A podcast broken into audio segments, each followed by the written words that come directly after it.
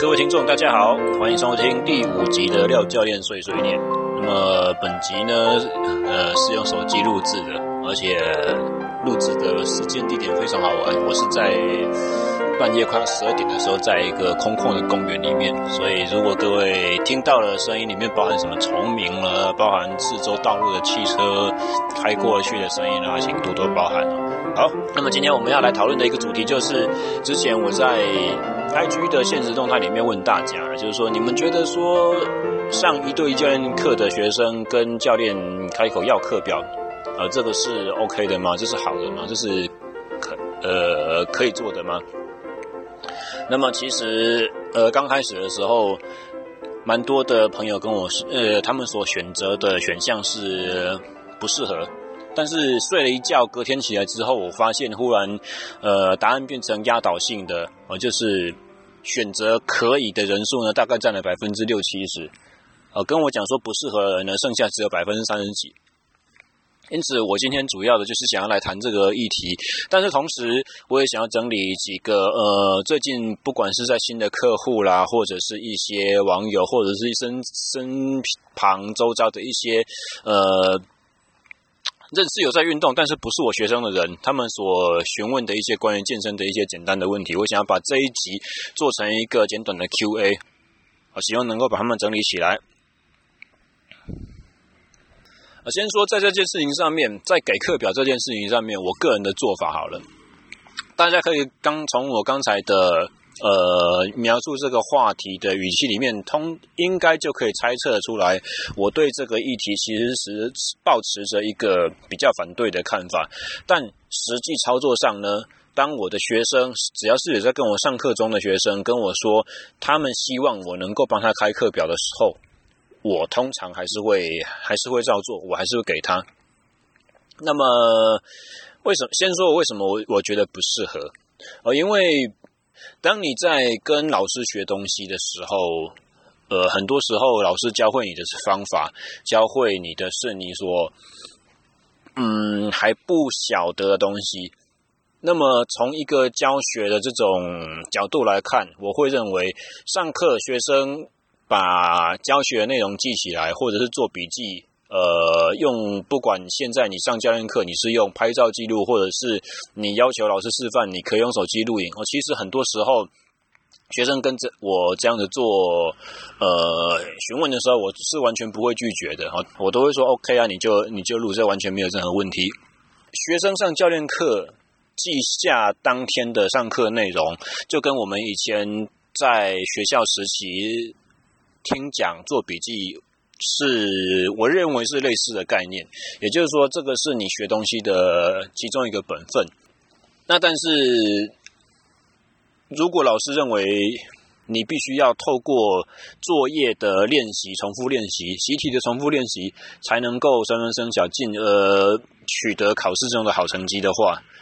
那么出作业的这一件事情是老师可以选择的一个手段。如果老师决定没有派回家功课给你做的话呢，演算课本背后的习题，或者是把上课内容拿出来自己念、自己复习，某方面来讲是学生的职责。哦，我的看法是这样子。回到我们在健身教练课上面这个问题好了，教练课的组成是怎么样呢？教练课在呃，私人教练在上课之前，他必须要考量这位学生上一次上课。所学到的内容，他必须要考量到这次上课之前，他跟学生所询问的状况，上回课后他的感受怎么样，他的酸痛程度，他的一些最近的状况。他上次跟我讲，他感冒是什么时候，他过敏是什么时候，状况好一点了没有？我上堂课教了一些新东西，他回去之后有没有发觉什么异状？哦，他的旧伤最近的恢复如何？他在其他运动场上的表现状况怎么样？综合考量之后，教练会在这一堂课的上课之前拟定一个大致上的训练方向。我今天的主训练是什么？我的学生的身体大致的状况，经常有的老毛病是如何？我要用什么样子的矫正策略先帮他做热身？那我在这堂课主训练里面有什么样子的东西是需要额外技巧性的去提点？哦，我如果是体能类的东西，我今天要给他是哪一个系统方面的负荷？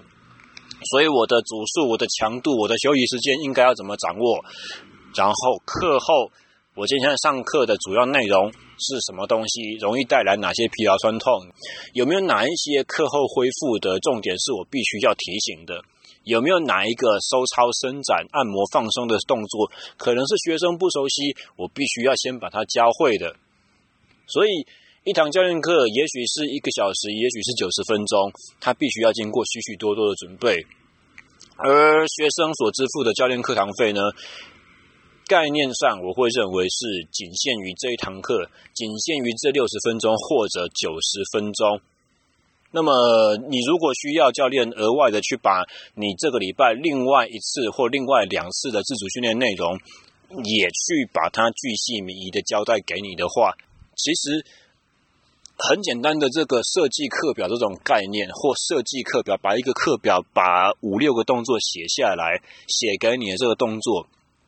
里面其实也包含了我一堂私人教练课所设计的这种概念和心力付出在里面，所以你要问说，呃，教练给课表，他应该要怎么收费？或者说，教练给课表是不是可以不算在费用里面，不不额外不额外衍生呃任何的课程费用？或者是说，呃？教练给课表的时候，他设计这份课表所用的心到底要用到几分？这都是一些其实我们可以细细去谈论的话题，也就是说，专业是否值钱的这件事情。那么回到我刚刚所讲的，其实在我个人实际操作的做法上面，只要学生开口，我都会给。那其实我给的东西也很简单，我会跟。当周所上过教练课的内容，基本上动作是大同小异。也许我教练课在上课的重点是在于教他学会这个动作，或者是在于借由动作的观察去设计制定他应该执行的强度是多少。或者是重新再检讨我今天教给他的东西，他是否已成熟稳定，可以自行操作。但摒除这些东西以外，其实我会开课后训练的东西，大致上都会跟当周那一堂课学到的差不多，只差可能是量，也许会比上课的时候多一点点，或者是说每一组重复的次数可能会比上课所所操作的少一点点，因为我不希望他。当他的疲劳 setting 的时候，我要去担心他的动作走样，我会担心他的把不好的执行状况去学习起来等等。但其实你说我给功课的是设计的复杂程度、繁复程度，第一个它不会类近于另外第当周上第二堂教练课那样子那么精细。呃，这是第一点。那么第二点的话，其实。当然，学生愿意去自主训练，有这个有这个动机，我是非常的开心。那其实同样的状况，我之前也碰过许许多多的学生，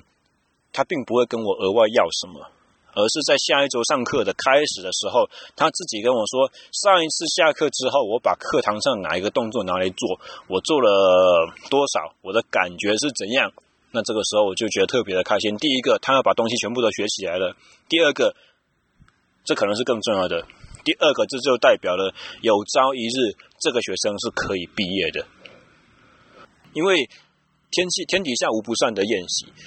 所以当我们所知道所有的关系都必须要结束的时候，作为教练的其实应该要想什么？他希望学生离开他的时候，学生所具备到能力是最好的，而这个最好的能力，其中一个就是。包含了他要能把上课中学到的东西自己拿去练，自己拿去用。他要把从教练身上所吸取到的知识和概念融合为自己往后自主训练设计的一个原则、一个方法里头。他要某种程度上能够更聪明、更有效的为自己的训练内容去负责、去做设计。哦，所以以上其实讲了很多，我的意思就是在于说，我非常的希望我的学生可以去进进行自主训练，但是自主训练这个东西呢，我更希望它是主动的，它比较不是好像被动的等着让人去编排一份可以按表操课的内容。我喜欢学生跟我问说，为什么我要这样练？我喜欢学生跟我问说，我这次回去之后，我打算做什么什么？教练，你觉得可不可以？啊，这个是我对于课表的这个呃一个主要的看法。那另外一个层面的话呢，为什么我倾向于不建议这样做？就是说，学生，呃，你还是不要跟教练要课表好了，你就是。老老实实的去跟他约上课，原因就是因为之前其实我有过一些经验，就是说会要课表的学生，不晓得这样子讲会不会得罪很多人？会要课表的很多学生，其实要完回去之后不见得会做。但其实讲这句话出来，这句话从我嘴现在嘴巴里面讲出来，会有点不好意思，因为。在前几个礼拜，我在 po 那一则线动的时候，我的教练生涯经验真的就还是这样子的经，呃，就就还是这样子的经验占大宗占居多。但是从那之后呢，我所接触到的几个新的 case，我不知道事实上背的烧了什么好香。呃，这最近的新学生这一波，其实他们跟我要自主训练内容的时候，诶，回去他们真的有做。而且有一些他们还会录影片拍给我看，问我说：“教练，我这个做的标不标准？”或者是下一个礼拜我重新见到他的时候，我明显在他的身上看见了进步。所以就算他没有跟我讲，我也会问他说：“上次教的东西，你是不是有做了什么？”而这个是前几周和现在的我态度上的一个比较大的转变了。当然，这是我非常乐见看到的现象。那如果有这样子的情形发生的话呢？你说我刚刚所讲的那一大串，我还会去在意他吗？我还我难道还会去在意说，我额外给你这些东西，我都没有收到教练费，所以我不想给，会吗？其实不可能的，我开心都来不及了。哦，就像是我刚刚所讲说的，呃，这个概念其实可能在目前在坊间健身业界还比较不常被谈论到，甚至有可能会被当做一个禁忌，就是说学生总有一天是要毕业的。而他的毕业时程谁来给他定定？如果你教练没有在卖给他的，譬如说二十四堂、四十八堂课 package 里面，你把它放下一个停止线的话，是不是隐含的意味就是说，只要这个学生身上可以截取的资源是无穷无尽的，你就希望把这位学生永永远远的扒在你身边，一直从他身上获取利益？我的意思就是说，其实当你在开口跟教练要课表的时候，有一些。更有效率的学习方式，就是你自行尝试去把上课内容去吸收、去记录。那如果刚开始太多记不住的话，其实教练会很乐意把上课内容整理给你，不管是用条列的方式，或者是把其中关键的几个动作用影片的方式拍摄下来记录给你。当然，所有的目的是为了能让你能够成长进步更快速。所以，拿到课表的同学们。一定要做，确实执行课表，然后认真回报，就是你们能够对提供课表的人，不管是我还是你们没有跟我上课，你们是在房间跟其他的健身教练在学习，都是你们能够对教练的用心所能够做的最大的回馈。警察这边好像很奇怪，很煽情一样。而不管这个，就是我个人对于本议题的一些看法，一些自我解读。那么剩下的话，对了，开头的时候我忘记做一个呼吁，就是说今天听到这个节目的朋友们，呃，如果你已经追踪 SSE 训练漫谈，或者是追踪教廖教练碎碎念这个系列有一段时间了，当然你会留下来，就是因为你喜欢我的内容。你很享受在这些节目的聆听过程中学到一些新东西，那么好东西就要跟好朋友分享嘛，对不对？所以如果你身边有一些健身的朋友，或者是有一些热爱运动的人士，有一些对于健身知识的吸收非常有强烈兴趣的朋友们、伙伴们，或者是有一些单集内容所讲到的一个问题、一个个案，特别适合你身旁可以应用上谁谁谁的身上。欢迎把这些单集的节目，或者是我的频道，直接分享给你就知道这些人，不管是你用私讯，你用 IG 的现实动态，或者是你用脸书的转贴，你丢连结，或者是你直接告诉朋友说，口耳相传，告诉朋友说有一个节目叫做 SSE 性恋漫谈，它是个 podcast 的形式，它在 SoundCloud，它在 Apple Podcast，它在 Google 上面有可以追踪收听，那这都是非常欢迎，也非常希望大家可以透过这样子的行动让。更多的人可以，呃，经由这个目前现阶段为止还是非盈利、无私奉献的分享内容中得到得到好处。那么接下来我想要去再多讨论三个小问题。第一个就是最近也是，呃，很多学生，其实我目前为止，我绝大部分的客户很特别。我跟其他教练比较不一样，我觉得大部分客户我都是一个礼拜才练一次而已。那么针对这些一周一堂课的学生们，或者说刚开始接触教练课不想要花更大成本的学生，他们选选择一周练一次。那么这些学生通常有时候会问我说：“那教练，一个礼拜练几次会比较好？”我都会告诉他们说：“一个礼拜至少两次。”哦，如果你是真的是很新很新的新手，你才会从一个礼拜一次的运动中得到进步。如果你已经有一些运动底子的话，其实一周练一次，你就是维持现状而已。你很难从这些过程中再得到什么收获。那一个礼拜大概就是至少两次。通常我会说，一个礼拜三次是最理想的频率。那么如果你想更多，其实。那是个人意志自由选择，无所谓。但我个人的建议，不管是新手、老手，或者是职业运动员，我都跟他们讲说，健身房，尤其是重量训练，其他东西我可能不管。但是重量训练来讲的话，最好就是两至三次，不要再更多了。而且重量训练和重量训练之间一定要隔天。呃，除非你真的是健美选手，除非你的目标真的是。健美的体魄体态，那你可以遵循这一个训练的方式和风格。除此以外，我都不太建议。哦，为什么呢？因为尽管我们身体不同的部位的疲劳，可能你会觉得说啊，今天和明天的负荷是不同的，所以我全身上下轮流在休息。但是你要想。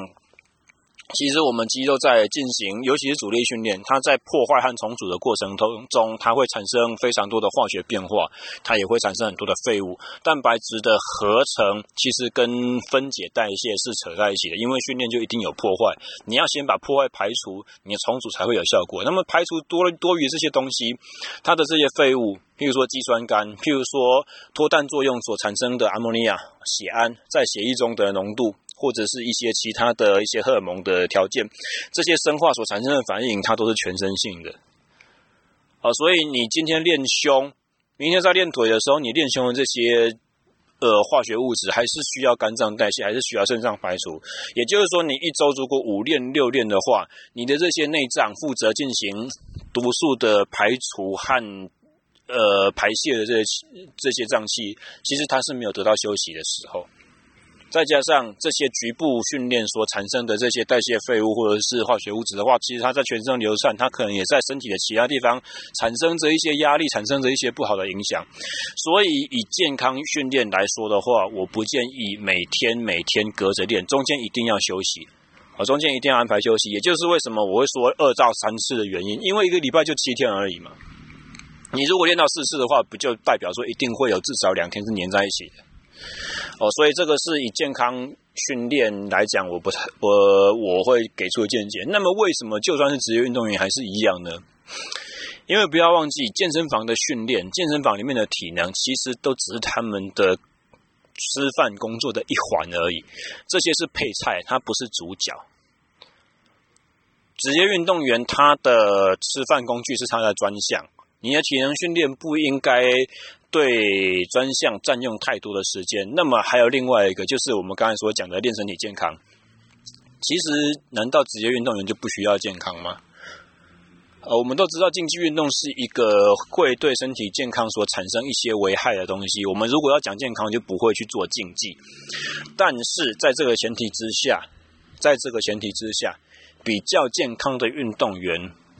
还是能够维持他巅峰比较长久，还是能够比较有机会把他生平的潜力最完整的发挥，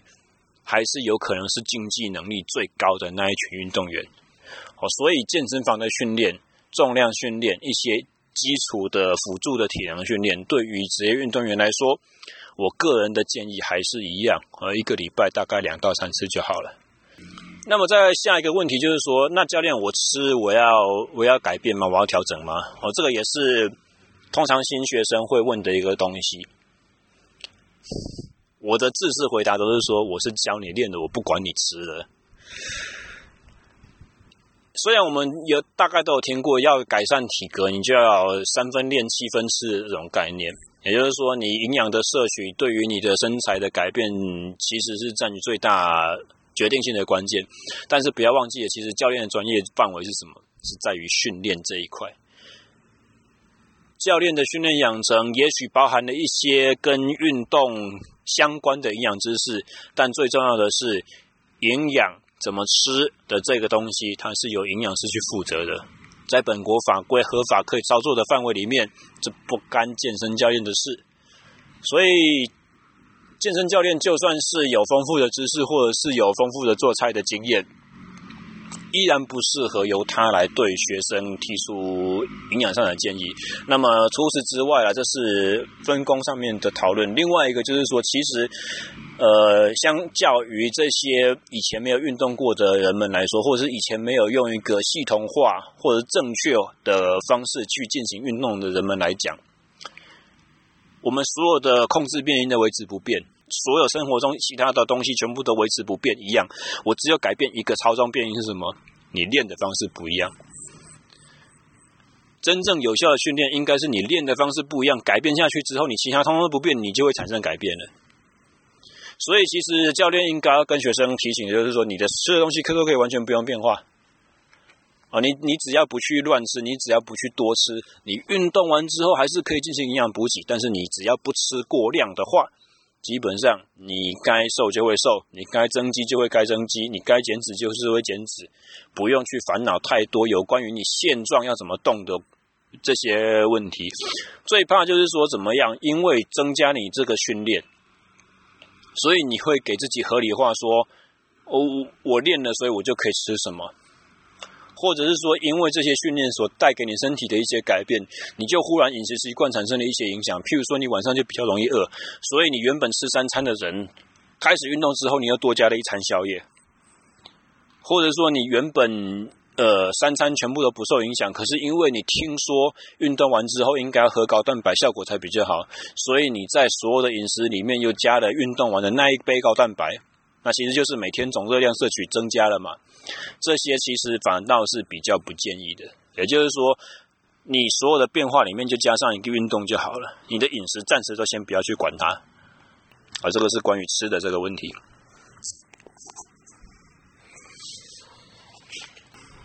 那么接下来第三个问题呢，其实比较特别，就是我有一个学生，他是他是自由潜水的爱好爱好者，那他找我运动，他其实也是希望达成身材的改变。那因为要身材的改变嘛，最重要就是你的重训和你的有氧要并行嘛。那他这位学生也很聪明，他就问了我一个问题，说：教练，我可以把潜水拿来当心肺吗？我可以拿潜水拿来当有氧训练吗？各位观众，你们怎么看？保洁西平们，你们你们觉得自由潜水憋一口气从海面上潜到水底下二三十公尺再浮起来，可能一两分钟长的憋气，这种活动它可以拿来当做心肺训练吗？我们直接以结论来讲了，不行。那为什么不行？我们先看潜水的呃，你憋气要变得长，而且你还要能够用这一口气进行有效率的长距离或长时间的活动，它的一些特性是什么？第一个就是你身体的带氧能力要够好，第二个就是你的一些生理的调节机制，关于潜水的这一方面必须非常的强，包含说非常低的心跳，安静心跳。非常高的副交感神经的活性，非常高的潜泳的这些动作效益，以及非常强大的心理素质，不容易紧张的这些东西。啊，大家知道为什么我们改变身形，我们要瘦身，或者是我们要提升体能，我们必须要做心肺。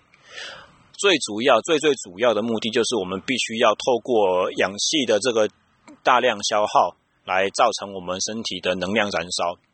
那你看潜水的长时间，它只透过一口气，它的耗氧量其实整体来讲是不多的。然后因为它的动作是最有效率的。所以，即便时间长，即便它是在挑战人憋那一口气的极限，从很多方面来讲，它都是非常非常极端的一个运动，强度是很高的。而这个强度当然不会是以心跳率或者是以动作的 power 来论，因为这些东西都很慢。但是，光你一口气要潜到最大的深度和忍受最长的时间，然后你不会晕眩，你不会下去之后就永远上不来。这几个方面来讲，潜水都是一项非常极端的体能挑战。但是为什么它不能够算是心肺训练或有氧训练呢？主要原因就是在于说，因为它没有消耗大量的热量，它不是透过主动的动能的提供，它不是透过肌肉的收缩来产生这些能量。哦，也许你泡在海里面够久了，防寒衣呃支撑不住你了，你还是会失温。上岸之后，你还是会很想吃东西，因为你燃烧了很多的热量在于产生体热。但这些都不是肌肉的使用，也就是他们不会能够有效的改善你肌肉的机能，所以它所带来的好处就不会跟重训所达成的改变去达到一个互补。但是其实我们如果再多聊一点点这个话题好了，其实。长年累月进行潜水训练的自由潜水训练的运动员们，或者是那些最顶尖的自潜的选手，你去观察他的生理的一些特征，他们都跟，譬如说极端体极体能极好的耐力运动员，或者是说在高地生活十几二十年的高原民族们，他们都会有类似的。一些现象就是他们心脏会比较大颗，然后他们的血量会很高，血液含量会很高，他们的红血球数量会很高。那么这是为什么？这是一个 非常有趣、值得讨讨论的话题。因为潜水就是缺氧，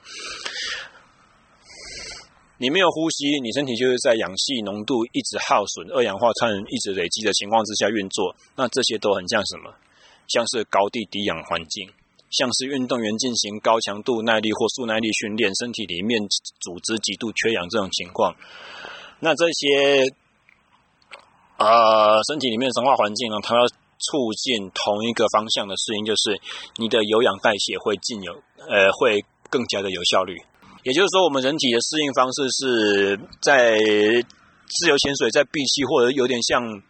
呃，中国武术传统的那种呼吸吐纳的气功，强迫把呼吸调息的速度放慢的这种效果，它会有跟耐力训练相类似的适应所产生。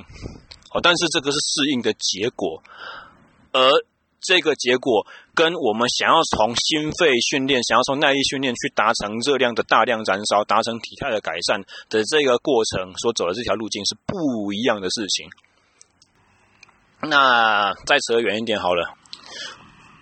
我的小帮手，他是个自由潜水的爱好者。虽然他不会去拼自己的极限，但是他身旁也不少这些就是会去拼深度或者是练得非常勤的这些朋友们，有点好像把自己当半选手一样这样感觉。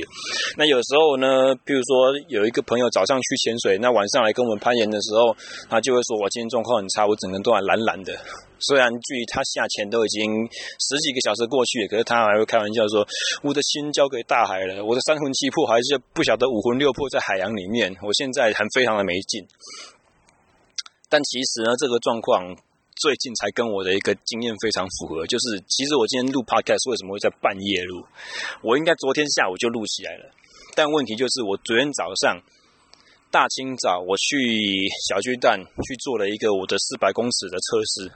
因为这个四百公就我我距离那个。长线田径锦标赛已经剩下一个月可以准备时间了，我必须要现在再测到一个基准点，所以四百公尺它是极度缺氧的这个项，这这个项目。虽然我练完之后，我躺在地上要死不活的喘了三十几分钟，喘完之后早上还是上了两堂课，那两堂课的内容也还不错，啊，上的这个过程中，我就只是有点酸，有点累这样子而已。但是回到家昏头就睡，睡完了下午要录 podcast 的时候，我发现我脑筋一片空白，我没有办法思考，我甚至没有办法记起我刚刚所讲的这几个好玩的问题到底是什么东西，因为我就是。犯贱没有把它写在纸上，所以昨天下午我要录的时候，我连我自己要讲什么都不知道。那么这种高强度训练就是无氧耐力，就是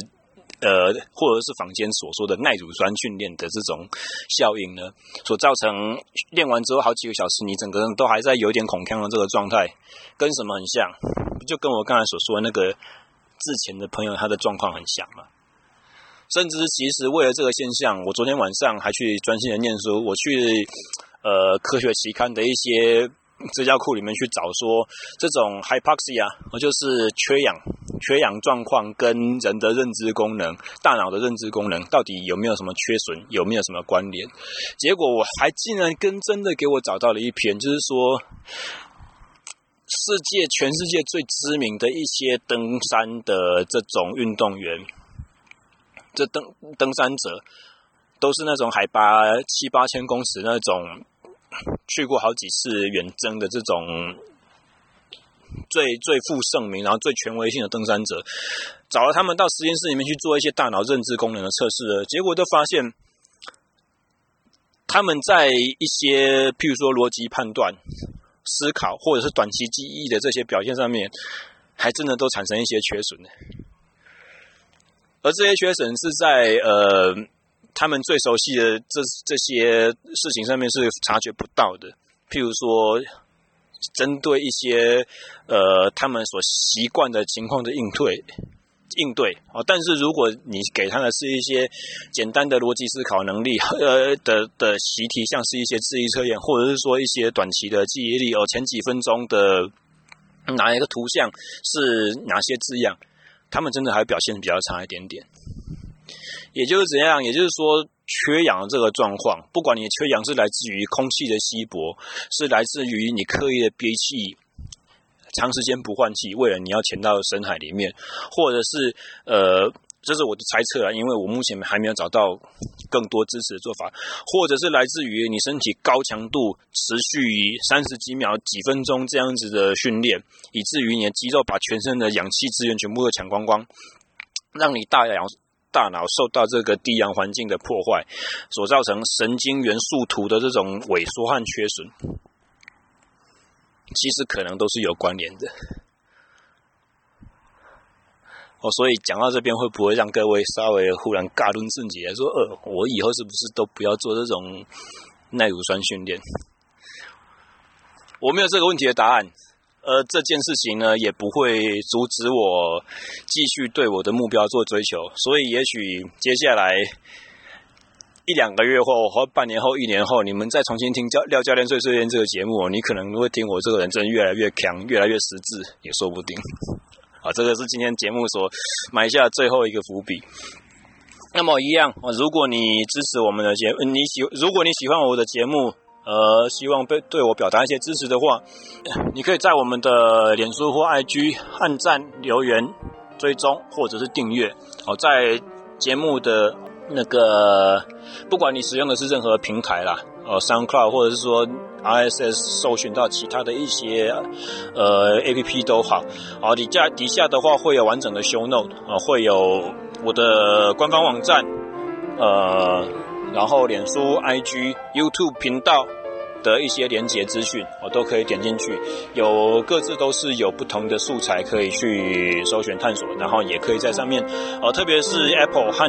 那个 SoundCloud 的使用户，欢迎帮我去留下评价，呃，留你的星星，呃，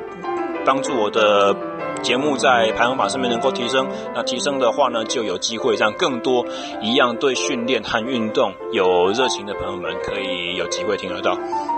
那以上就是本集单元，希望我之后剪辑不会太辛苦。好，那下个礼拜就回到训练漫谈上线喽，我们在这边告一段落，谢谢，拜拜。